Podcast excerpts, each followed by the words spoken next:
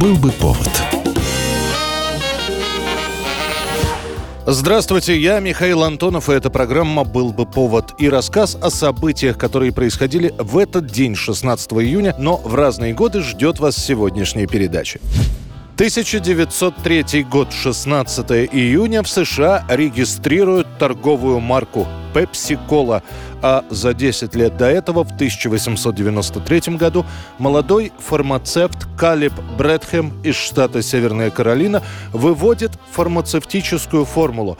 В итоге получается смесь газированной воды, сахара, ванили, редких масел и орехов колы – Вскоре новый напиток начинают продавать в аптеках в качестве лекарства, веселящего, укрепляющего и способствующего пищеварению.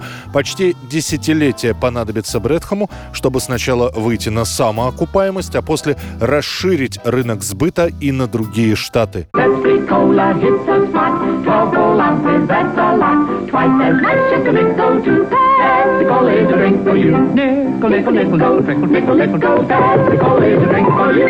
После у Пепси будут периодические взлеты и такие же периодические падения. Например, в 1923 году из-за роста цен на сахар после Первой мировой войны компания обанкротится. В результате на суде Брэдхаму придется раскрыть секрет изготовления уникального сиропа Пепси и подтвердить истинность этой информации под присягой. Ну а взлет Пепси, как ни странно, начнется, когда все штаты будет лихорадить из-за Великой депрессии. Компания неплохо начнет конкурировать с Кока-Колой, своим главным противником. На складах у Пепси скопится около миллиона бутылок вместимостью 12 унций. Их и станут продавать по цене 5 центов, в то время как Coca-Cola станет продавать за такую же цену напиток в два раза меньше по объему.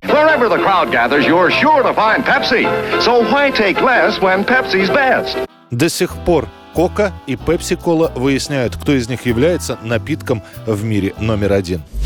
1925 год, 16 июня, в Крыму, в Гурзуфе открывается всесоюзный пионерский лагерь «Артек».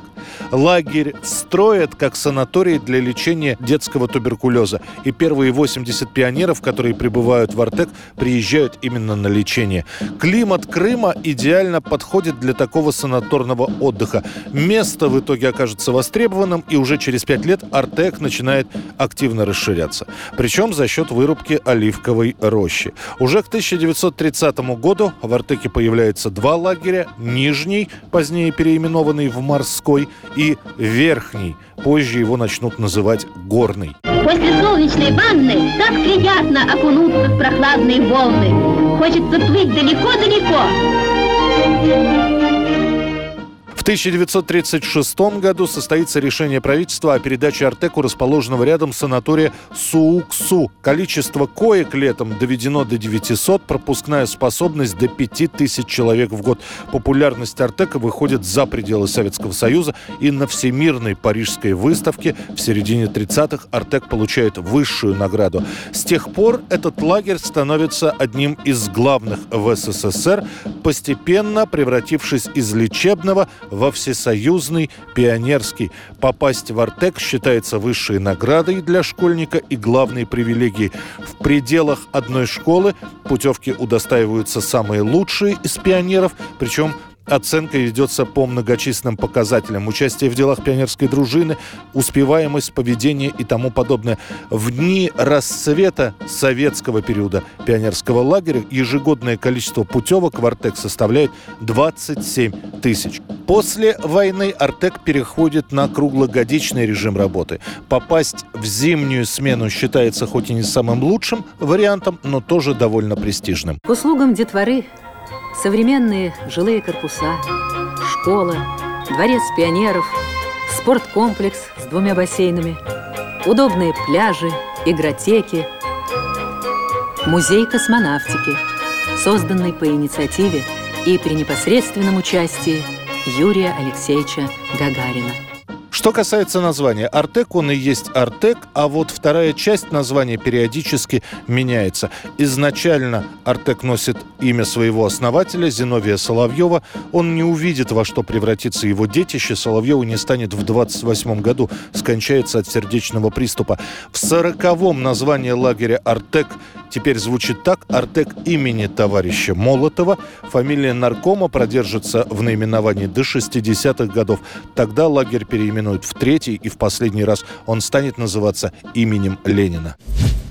1963 год, 16 июня.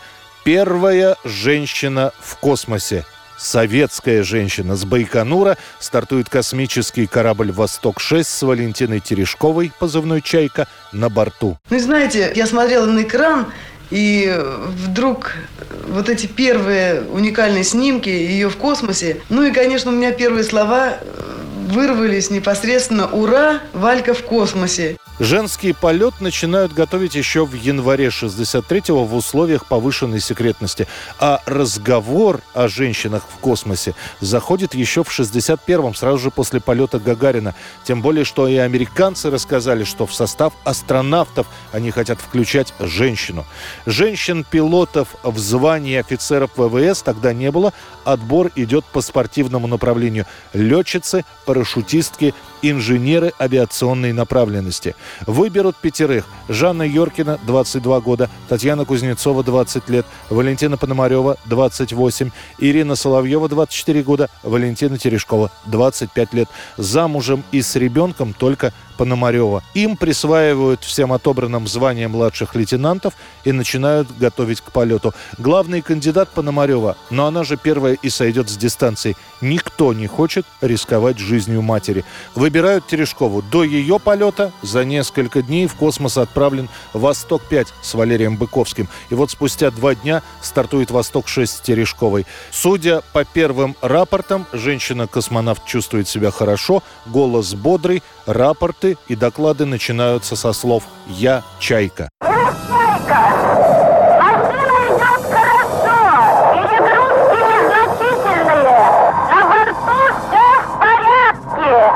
А вот после начнутся проблемы. Эксперты скажут, что через несколько первых часов полета переговоры с наземными станциями связи ведутся вяло.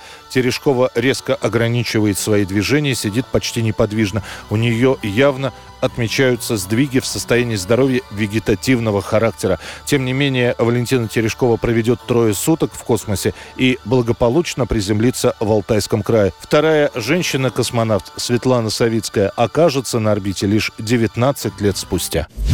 1978 год. Сразу на два месяца в американском хит-параде «Горячая» композиция из фильма «Бриолин». В истории про школьных бунтарей, про любовь правильной девочки и хулигана сыграли и спели американец Джон Траволта и певица англо-австралийского происхождения Оливия Ньютон-Джон.